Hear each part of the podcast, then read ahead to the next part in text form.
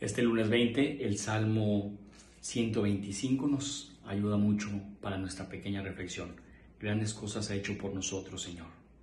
La palabra de Dios, y lo dice el Evangelio, es como la luz. No encendemos una luz para ponerla debajo de una mesa ni para cubrirla con una toalla, la ponemos para que ilumine el entorno.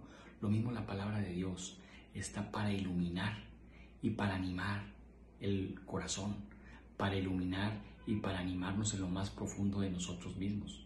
Pero esa luz y ese ánimo lo vamos a adquirir en la medida en la que también nosotros aprendamos a relacionarnos con Dios. No nada más nos acerquemos a pedirle a Dios, acerquémonos a Dios a reconocer sus beneficios en nuestra vida y agradecer su compañía y su protección constante también. Grandes cosas has hecho por nosotros, Señor.